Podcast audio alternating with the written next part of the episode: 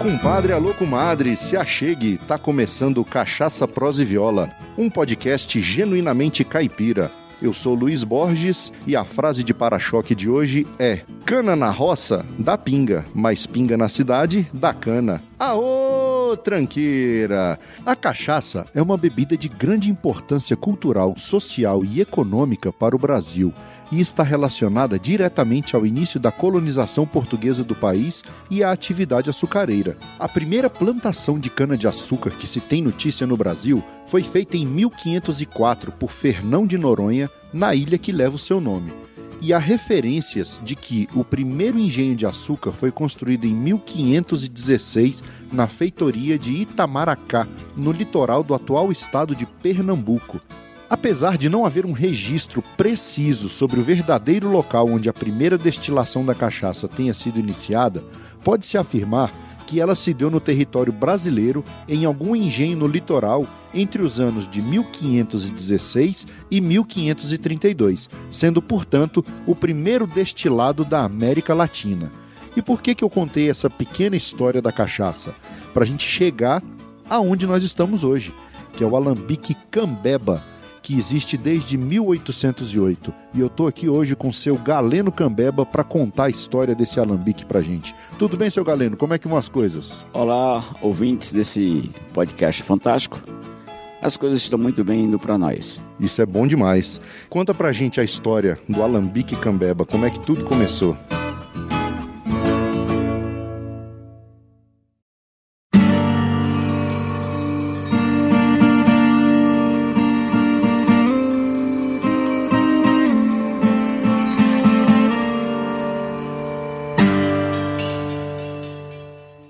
Começou em 1808 com o nosso antepassado chamado José Félix de Azevedo Sá, que era capitão da Marinha de Guerra do Ceará e Jaguaribe. Ele, ao aprisionar os, os corsários franceses na costa do Ceará, na, no, na localidade chamada Pecém, em São Gonçalo do Amarante, recebeu a missão do governador Barba Alardo para conduzi-los à prisão pública de Recife, porque naquela época é, a prisão grande era feita nas grandes cidades e Recife era a metrópole da região do Nordeste. E ele conduziu esses prisioneiros, né, se não me engano, oito ou nove corsários franceses, a pé de Fortaleza até Recife. E chegando lá, ele conheceu o processo de fabricação do destilado, que não levava o nome, levava o nome de aguardente. E ele, ao regressar para o seu sítio, São Félix, em Calcaia, ele passou a produzir a cachaça, mas cachaça produzia para ele consumir próprio. E depois foi passando de um filho para outro filho até chegar nos dias atuais. Olha que interessante. E nasceu isso tudo lá no Ceará? Nasceu no Ceará, a nossa a última propriedade nossa era no município de Calcaia, próximo do povoado chamado Matões, que é próximo de Pecém, e lá foi desapropriado para a construção do porto do Pecém, que é um grande porto que tem no estado do Ceará. E ao sermos desapropriados, só nos restou migrar para um local que tivesse água, claridade, muito sol e terra boa. E a gente fez na época a opção de, do Goiás, porque tinha tudo isso além do grande poder aquisitivo da região. Então aqui no Goiás desde quando? Nós estamos a, desde 86, estamos no Goiás. Agora a fábrica funciona há 30 anos. Olha, então tem bastante história, né? Tem. A gente tem aqui em Alexânia, no Goiás, nós estamos há 30 anos fabricando cachaça.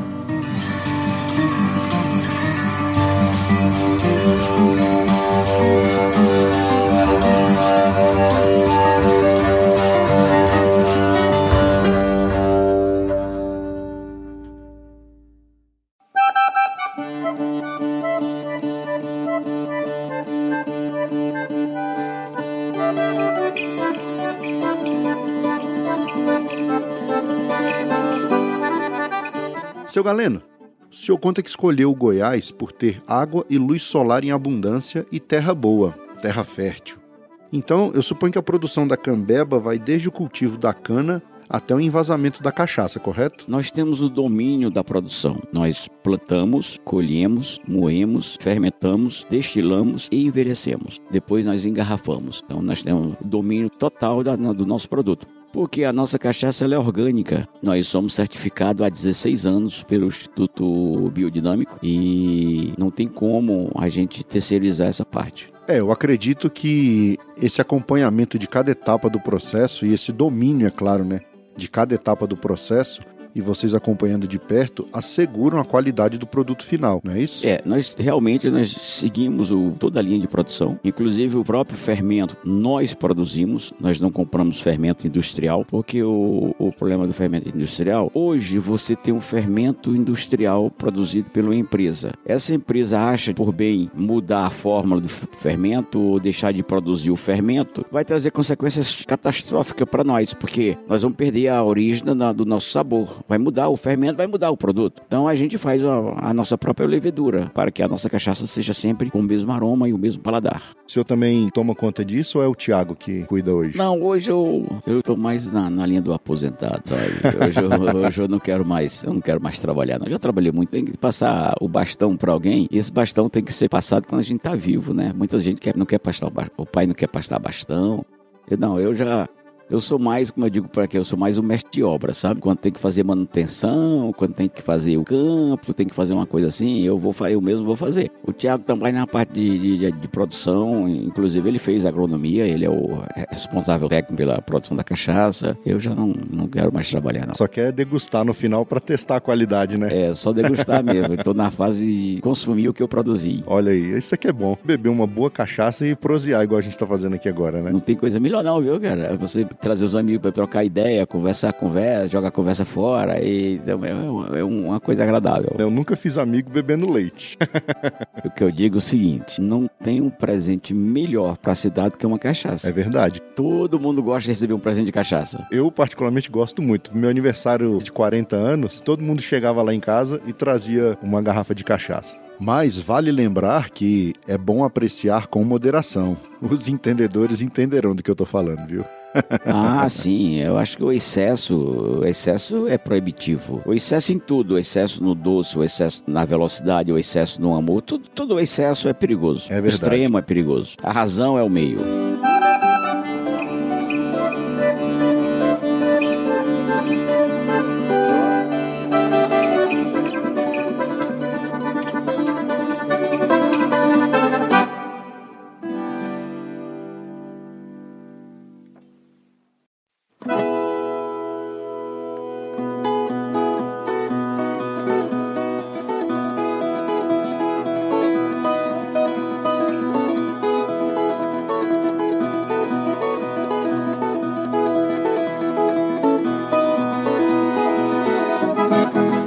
Chamou a atenção logo que eu cheguei no alambique foi um armário posicionado à esquerda de quem entra, contendo todas as cachaças cambeba, e nas suas portas estavam fixados vários certificados e várias medalhas, indicando premiações em diferentes países.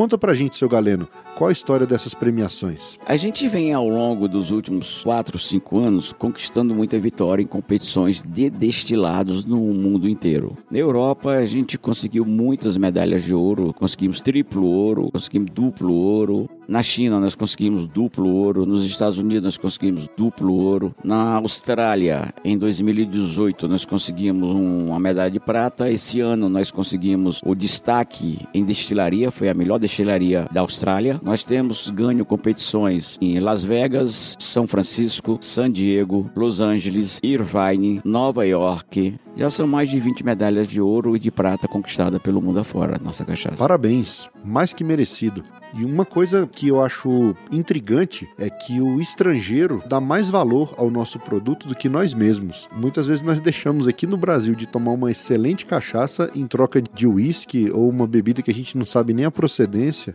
E lá fora não, lá fora eles prezam pela qualidade e sabem valorizar um produto de qualidade. Ouvindo o Agro Resenha do amigo Paulo Ozaki, numa entrevista que ele fez com Sintra, especialista em bebidas alcoólicas e destilados, eles comentaram que o dia que o Brasil der valor à sua própria cultura, a cachaça vai ser a bebida mundial e não o uísque. Sobrar o pinho, tá escrito no livro dele.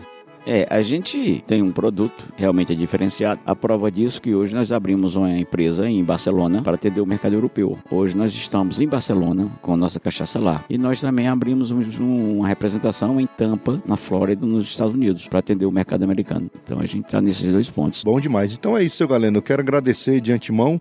No próximo bloco aqui a gente volta com o Tiago para ele contar todos os detalhes É claro que ele não vai contar todos os segredos da produção da cachaça Cambeba, mas alguns detalhes ele vai abrir pra gente aqui. Não tem segredo, não. é, é, é fazer a coisa como deve ser feita. É verdade. Então, muito obrigado. É quem tem que agradecer a nossa empresa pela sua visita, pelo seu interesse em divulgar o nosso produto. E aqui nós ficamos à disposição do, da sua, do seu público-alvo. Venha almoçar conosco, a gente tem um bistrô, nós temos um chefe formado em Paris, Le Cordon Bleu, ele que faz os pratos e venha degustar a cachaça conosco. Muito obrigado. Obrigado a você. E é verdade, o restaurante realmente é excelente. Você ainda faz um tour pela cachaçaria, conhecendo todo o processo que a gente vai detalhar agora no próximo bloco. Deixa só molhar as palavras aqui que a gente já volta. É só um golinho.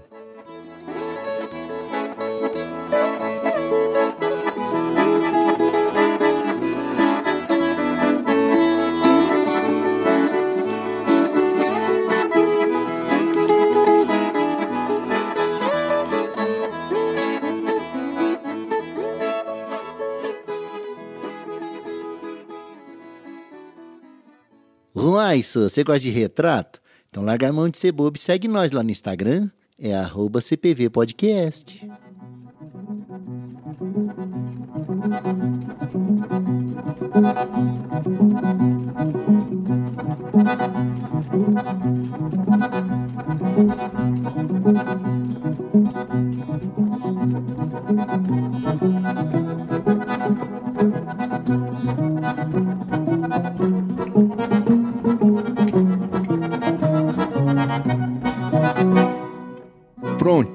Prontinho, já molhamos as palavras aqui. Voltamos agora com o Tiago para contar pra gente os segredos da produção da cachaça Cambeba, cachaça mais premiada do Brasil.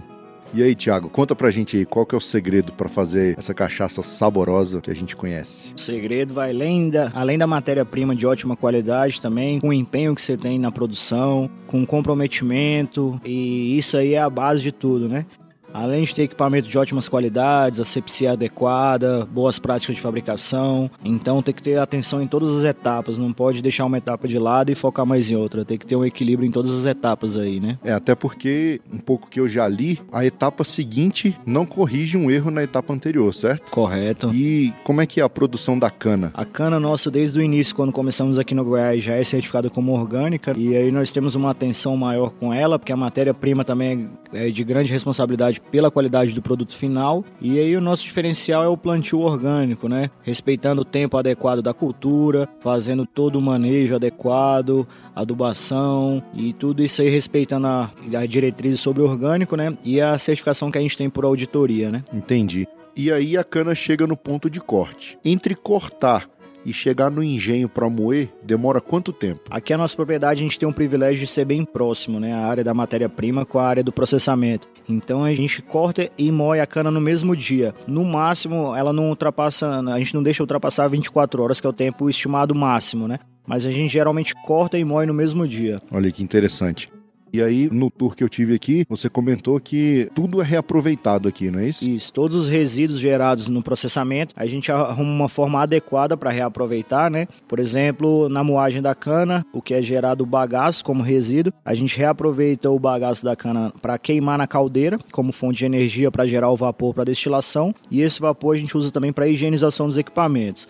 A cinza da caldeira a gente usa para corrigir o pH do, da vinhaça, que a gente dilui também a vinhaça e a vinhaça a gente usa também como fertirrigação também. A, as frações da destilação que a gente separa, cabeça e cauda, a gente redestila e consegue reaproveitar esse resíduo fazendo etanol também para higienização dos equipamentos e para os veículos pequenos da propriedade.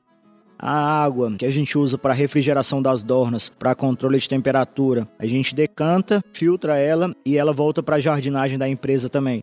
Então, assim, todos os resíduos gerados a gente arruma uma forma de reaproveitar, economizando o material que a gente vai, se não reaproveitar, teria que arrumar uma outra fonte para utilização e também para não descartar de qualquer jeito no meio ambiente, né? Entendi. Então, a gente pode falar que da cana nada se perde, tudo se aproveita.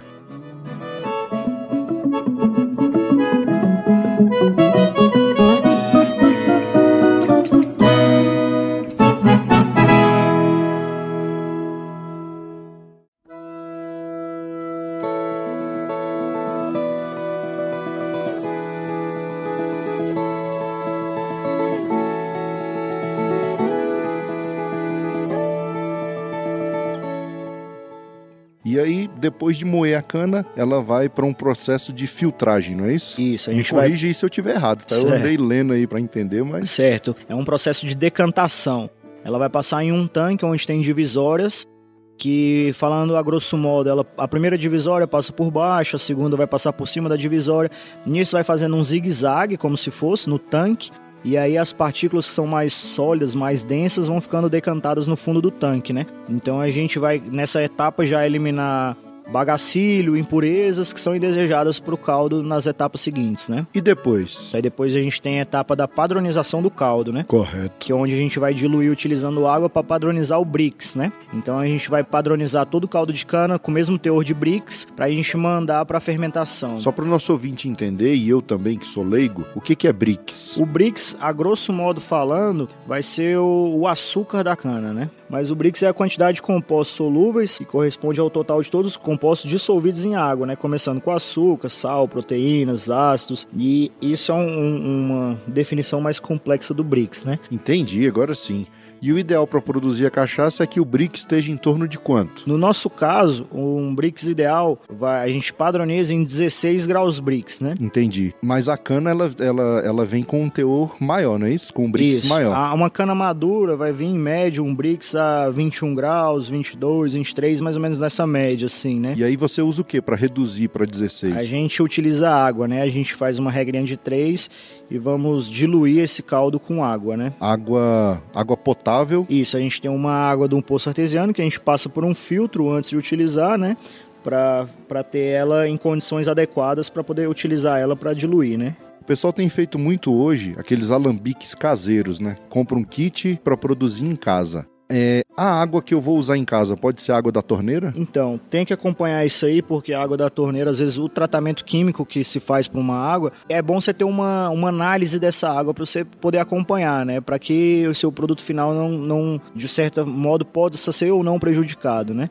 Mas, a grosso modo falando, pode, mas é bom você ter uma análise, porque conforme for, você pode corrigir alguma coisa ou outra, né? E a questão de ter cloro, eu fiquei sabendo também que atrapalha, né? Isso. Aí é igual cerveja artesanal que o pessoal tá fazendo muito também hoje, né? Então, assim, a grosso modo, a gente tem que trabalhar a água antes de fazer qualquer produto que você vai consumir como bebida alcoólica, né? E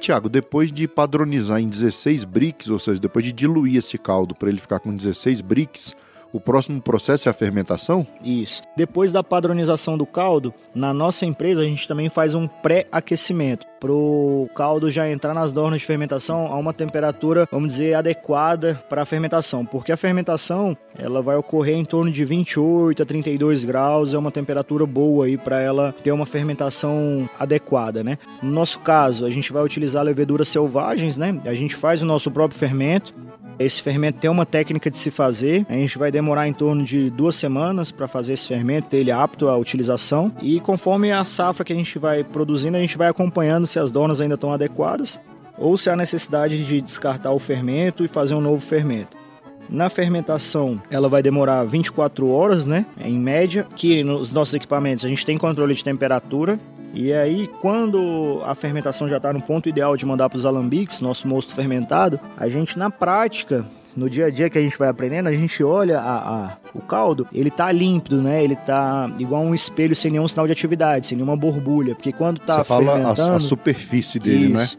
Porque quando tá fermentando, tem sinal de atividade, né? A levedura fazendo a conversão. Então vão ter algumas borbulhas, tá tendo sinal de que tá tendo uma atividade ali no caldo, né?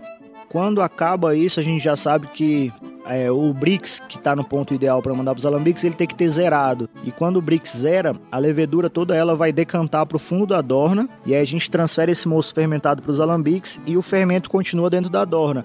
Então, em seguida, a gente já tem que, quando for começar, a gente já tem que ter cana moendo para decantar, padronizar para já ir enchendo a dorna em seguida. Não pode deixar o fermento muito tempo para não ir perdendo a eficácia, né? Entendi. Então, quando a gente for mandando, o ideal é que já tenha caldo para já ir enchendo as dornas também. Muito bom. É, então, as leveduras são fungos, né, que de uma maneira lúdica elas comem o açúcar e arrotam CO2 e mijam etanol, não é isso, Tiago? Ele se alimenta do açúcar e converte em álcool, né? Aí em 24 horas ele vai ter zerado o Brix, quem entrou em 16 graus Brix, e já vai ter uma média de graduação alcoólica aí, vamos estipular em torno de 8% de álcool, mais ou menos. Aí, por essa graduação alcoólica ser semelhante ou próxima do, vamos dizer assim, do vinho, então em algumas literaturas a gente vai até utilizar, vai ver alguns termos utilizados como vinho da cana nessa etapa, né? E aí a gente já está no ponto de mandar para os alambiques. Aí nos alambiques, aqui no, na nossa empresa, a gente tem primeiro quatro pré-aquecedores, que aí a gente vai chegar a uma média aí de 60 graus. Dos pré-aquecedores a gente transfere para os propriamente ditos alambiques, que é onde vai ocorrer o processo de destilação que se inicia em torno de 90 graus, mais ou menos, que ele entra em ebulição antes da água, né? E depois a gente vai ter essa, esse, depois da destilação a gente vai ter dois é, resfriadores, que aí vai passar por ele onde passa por uma água corrente, para a gente já ter o destilado no final em temperatura ambiente e a gente vai fazer o corte da destilação, que é uma etapa muito importante para a qualidade do produto final, porque o início da destilação ele sai com uma graduação alcoólica muito alta e também, também falando quimicamente, traz por arraste algo superiores indesejáveis. Aldeído, são compostos químicos que são responsáveis principalmente pela ressaca, né? Então essa parte inicial da destilação a gente descarta como produto que em algumas literaturas também, e também no popular e também pelos produtores a gente utiliza o termo de cabeça Entendi. nesse início da destilação. Então, do processo do, do produto destilado total, a gente vai tirar uma média de 10% do volume ali da destilação. Aí, quando acabou a cabeça, aí já começa a, a sair a parte nobre do produto, que é a parte boa para o consumo, que é a chamada cachaça de coração. Me dê, babá! E o finalzinho, os 10% finais, já são aí é uma graduação alcoólica bem baixa e tudo não é interessante para a utilização da cachaça, que é chamada de calda ou água fraca. Aí, como eu falei no início, essas frações cabeça e cauda, a gente junta uma grande quantidade e duas vezes por mês, ou às vezes dependendo do fluxo, um pouco mais, a gente redestila, separa um dia para redestilar essas frações e extrair etanol. E aí eu falei em proporção de 100% do produto, mas a gente falar em rendimento de caldo de cana fermentado, do mosto, né? Uhum. A cada mil litros de caldo de cana fermentado, a gente vai tirar aproximadamente de 12 a 14% de cachaça parte boa, né? Então, Entendi. Então, assim, de cada mil litros de caldo de cana, vamos ter aí de cachaça de qualidade, uma média de 120 a 140 litros de cachaça aproximadamente. Olha aí que interessante. E esse processo, para você saber o que, que é cabeça, o que é o coração e o que é a cauda, você fica ali medindo o teor, é isso? Isso, a gente coloca um alcômetro na saída ali para acompanhar a graduação alcoólica e também pelo volume do alambique, pelo, pela prática ali do dia a dia, a gente já sabe mais ou menos distinguir cabeça, coração e cauda também. É igual cozinheira, né? No começo Isso. ela vai tem que seguir a receita à risca, com o tempo ela já vai fazendo ali de, de cabeça, né? Uhum. Mas, sempre, mas mesmo fazendo de cabeça, vocês sempre a tem gente sempre, processo. sempre tem um alcômetro para acompanhar a graduação alcoólica, que ele dá a graduação alcoólica a 20 graus Celsius, né? A gente faz, uhum. a, gente faz a conversão, se necessário, para medir a, a, temperatura que está saindo, e aí já deixa uma tabela ali do lado para a gente ter a, a, leitura real da graduação alcoólica. Para chamar cachaça, ela tem que ter de 38 a 48% de teor alcoólico, não é isso? Correto. E aí, fazendo a medição, você sabe que a cachaça do coração está nessa média, né? Tá entre 38 38% e 48%. O, a graduação alcoólica vai variar, né? Conforme ela vai saindo, vai saindo mais alto e vai baixando. A gente vai tirar a média dela ali para estar tá entre essa graduação alcoólica. E, no caso, se for pôr para envelhecimento no barril, aí a gente tem que acompanhar, porque no, no processo do envelhecimento, geralmente a tendência é baixar um pouco a graduação alcoólica além do volume, né? Entendi. Então, o ideal é que você coloque no barril com uma graduação alcoólica um pouco maior do que você deseja envasar no final. Música Thank you.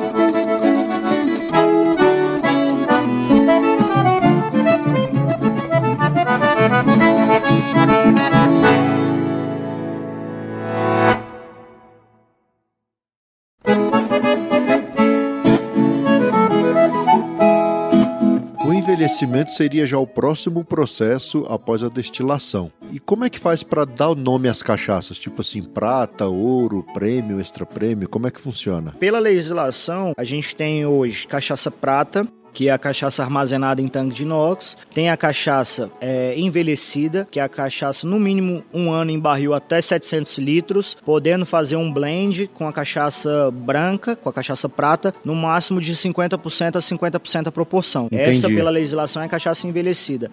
A cachaça premium é a cachaça no mínimo um ano em barril até 700 litros, pura do barril, sem fazer blend com cachaça branca, com cachaça prata, né? E a cachaça extra premium de 3 anos para cima nessa mesma etapa. E se for um período menor que um ano em barril ou barril maior que 700 litros, o termo correto utilizado é armazenado ou repousado em barril de madeira que seja, né? Aqui no nosso caso, a gente tem a cachaça prata, que ela é armazenada em tanque de inox. A gente tem a cachaça premium, que é um ano já envelhecida pura do barril, três anos envelhecidas, que já é, já é extra premium, cinco anos, sete anos e dez anos, que também essas também são extra premium, né? É, e a foto das cachaças aí vão estar lá no site. Pena que não dá para botar uma dose lá para os ouvintes degustarem, né? Quem mora muito longe aqui do Goiás e quiser adquirir a cachaça, tem um- uma aba lá onde você pode comprar a cachaça, não é isso, Thiago? Isso, a gente despacha aí pelo correio também, se houver necessidade. Eu recomendo, a cachaça é excelente, já tive aqui, já tomei ela em loco. É muito boa a cachaça de vocês. E aí aqui aos finais de semana e feriados nacionais, a gente também oferece uma visita guiada para difundir cada vez mais a cultura cachaceira e cada vez mais o pessoal ter acesso e conhecimento à bebida genuinamente brasileira, né? Para que cada vez mais a gente valorize a qualidade do nosso produto brasileiro, que com o passar do tempo cada vez mais vem se aprimorando e se profissionalizando nas etapas, nos equipamentos e na qualidade do produto, tanto que isso é reconhecido internacionalmente através de premiações da nossa cachaça e também diversas outras cachaças brasileiras. Então hoje a gente vê que a cachaça bem feita ela pode ser de igual para igual com qualquer outro destilado. Não tem por que a gente se achar inferior a um outro destilado por ele hoje ter um, um certo valor ou status é, maior perante a sociedade, porque a cachaça vem cada vez mais ganhando esse mercado aí e cada vez mais a gente vai comprovando que a cachaça brasileira é sim um produto nobre de qualidade que concorre de igual para igual com todos os outros destilados que a gente tem no mundo aí. A prova disso é que a, a Cambeba, seu pai já comentou aqui anteriormente, mas a Cambeba é premiadíssima, não é isso? Isso, a gente tem diversas premiações aí, Califórnia, África, Bélgica, Nova York e diversos outros países aí também. Volto a falar, um dos objetivos desse programa, desse podcast, é exatamente isso: é desmistificar essa coisa da cachaça ser uma. uma é, é, aquele termo pejorativo que o pessoal usa, né? Ah, fulano é cachaceiro. E, e menosprezar nossa, o nosso produto, né? Em detrimento do, do produto internacional, às vezes. Isso, e hoje nós que produzimos a cachaça com qualidade, nós batemos no peito e temos orgulho de falar, nós somos sim cachaceiro, porque a cachaça é sim um produto nobre e não tem por que a gente ter vergonha disso ou achar que é uma, uma referência pejorativa, né? Igual, por exemplo, se falar com outro destilado. A cachaça, sim, é, nós produtores somos sim cachaceiros e, e quem bebe é consumidor. Cachaceiros somos nós que produzimos, né? Aí, tá vendo? Você que bebe cachaça e fica se autodenominando cachaceiro, tá errado. Vai fazer cachaça pra você ser cachaceiro. Isso, vocês são consumidores, que é o que cada vez mais ajuda a gente a se empenhar e ter mais qualidade no nosso produto e cada vez mais nos esforçar aí para que a cachaça seja valorizada tanto nacionalmente como mundo afora aí. Muito bom. Falando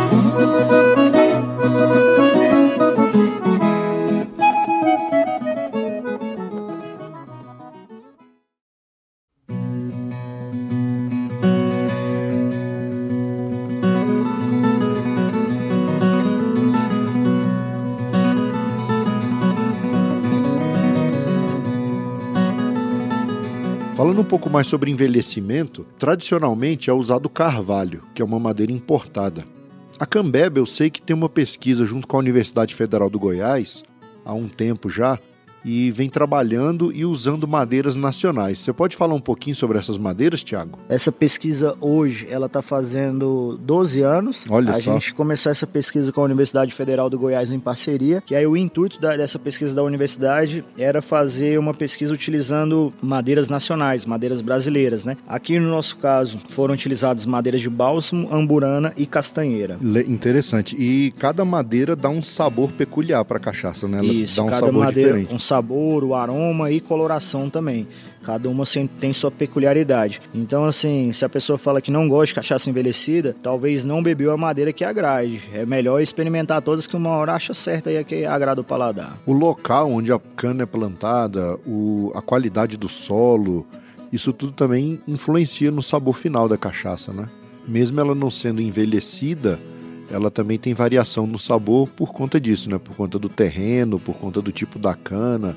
Acho que até o fermento também, né? acordo com o fermento, tudo isso aí, tudo, todas as etapas né, influenciam de uma forma para ter suas peculiaridades. Senão a gente ia ter todas as bebidas iguais. Então por isso que é interessante. Cada bebida tem sua peculiaridade, cada cachaça tem sua peculiaridade para aí atender diversos tipos de públicos e paladares diferentes, né? Para não ser uma receita de bolo e todos os produtos no final serem iguais. Então por isso que é interessante. Cada produtor tem sua forma de fazer, tem sua, suas peculiaridades para que no final o produto tenha a característica da empresa, da família e do, do produtor que está ali fazendo, né? É interessante essa questão. Uma outra coisa também que eu quero falar para os nossos ouvintes aqui, você comentou também, a questão do envelhecimento de cerveja, que vocês estão fazendo aqui agora em parceria, não é isso? Isso, a gente gosta aí também de tomar cerveja também nas horas vagas, né? E tem muitos amigos também produtores de cerveja. Então a gente começou com- em conversas, tomando uma cerveja, tomando uma cachaça, um churrasco, em fazer alguns estudos e parcerias, né? Então hoje a gente já tem duas cervejarias artesanais que a gente já fez alguns experimentos de envelhecer cervejas em barril, quando a gente tira a cachaça, colocar a cerveja, e as cervejarias artesanais que a gente fez essa parceria são duas cervejarias de Brasília, onde a gente fez isso aí. Uma, a gente deixou o barril com a cerveja em torno de quatro meses, e a outra a gente deixou 22 meses a cerveja no barril. Pode falar o nome das cervejarias? A primeira cervejaria que a gente fez essa parceria foi a Máfia Beer, que é do Marcos, um produtor de Brasília, que a fábrica dele fica em São Sebastião. E a segunda cervejaria que a gente fez essa parceria também é de Brasília, chamada Corina, do amigo aí do Marcel, onde essa a gente deixou 22 meses também. A da Máfia Beer, ele agradou tanto com essa pegada de cerveja envelhecida, que ele acabou adquirindo mais três barris nossos. Hoje na fábrica dele ele tem quatro barris que tinham cachaça cambeba antes, para fazer esse, essas cervejas de guarda, né, envelhecidas.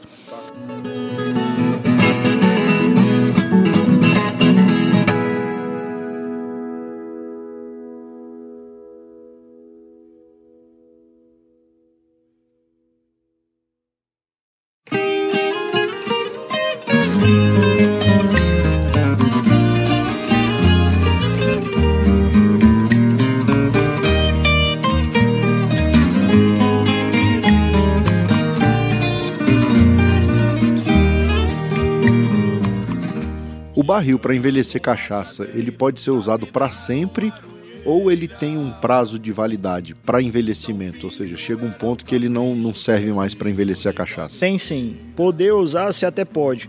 Porém, conforme com o passar do tempo e o passar de utilizações do barril, você vai diminuindo a característica sensorial que a madeira vai passar para a bebida, né? Aroma, vai diminuir sabor, coloração. Então, assim, de uma forma falando comercialmente, é, é bom você ir fazendo a troca do barril conforme a intensidade de usos e tempo mas a gente fala em utilizar o barril de duas a três vezes aí e depois a gente faz a troca dos barris. Alguns lugares, até fora do Brasil, tem gente que raspa novamente o barril por dentro, faz uma nova tosta e reutiliza o barril, né? Então você pode reaproveitar o barril ou também, igual a gente faz aqui com alguns, a gente também utiliza ele reaproveitando, fazendo móveis, decoração, até para o ambiente aqui ficar cada vez mais temático, né? Muito legal. E o barril, depois de ter cumprido o seu papel e envelhecer na cachaça, vai ser transformado num móvel e continuar decorando aqui o alambique. Mais uma vez mostrando que as coisas aqui não se perdem, né? elas são reaproveitadas e são utilizadas numa nova função.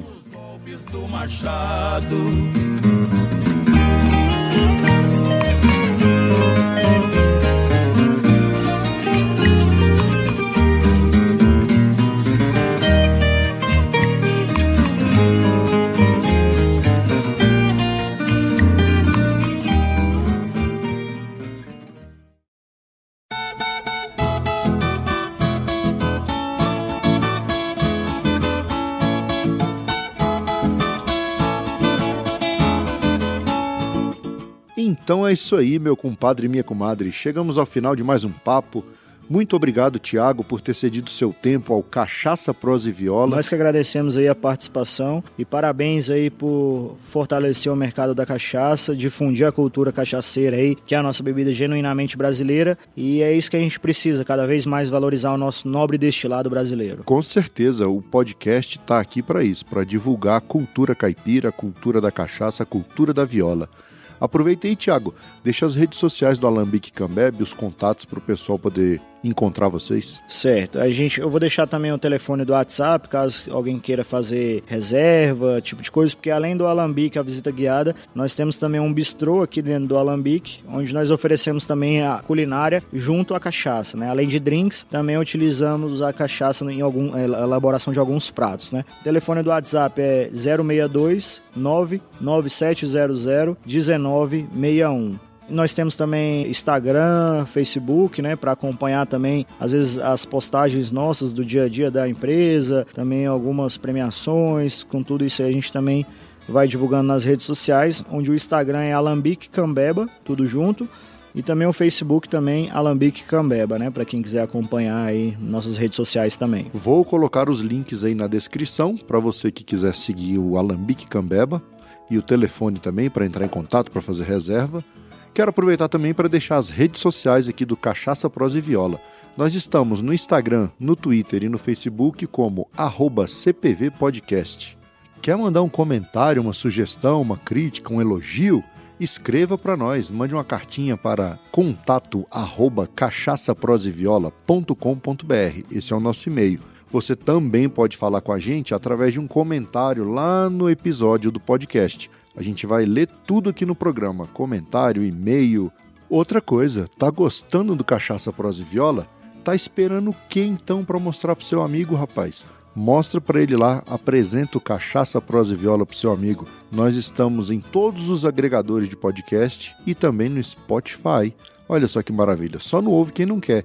Então, chega no celular do seu amigo, se ele não sabe o que é podcast ainda, mostra para ele o que é um podcast, o tanto que é fácil de escutar, já aproveita e já inscreve ele lá no Cachaça Prosa e Viola para ele receber os próximos episódios. Você que ouve lá no iTunes, dá uma força pra gente. Vai lá no iTunes, faça uma avaliação lá do Cachaça Prosa e Viola, dê lá umas cinco estrelinhas pra gente e faça um comentário lá o que, que você está achando do programa. Isso para o nosso trabalho é muito importante e a gente agradece. Uma outra novidade também é que lá no Spotify eu criei uma playlist com todas as músicas que tocam aqui no programa. É só você entrar lá no Spotify e procurar pela playlist Cachaça, Prosa e Viola, segue a playlist e você vai ouvir todas as músicas que estão sendo tocadas aqui. Então é isso, meus amigos. Por hoje é só. Um abraço e tchau!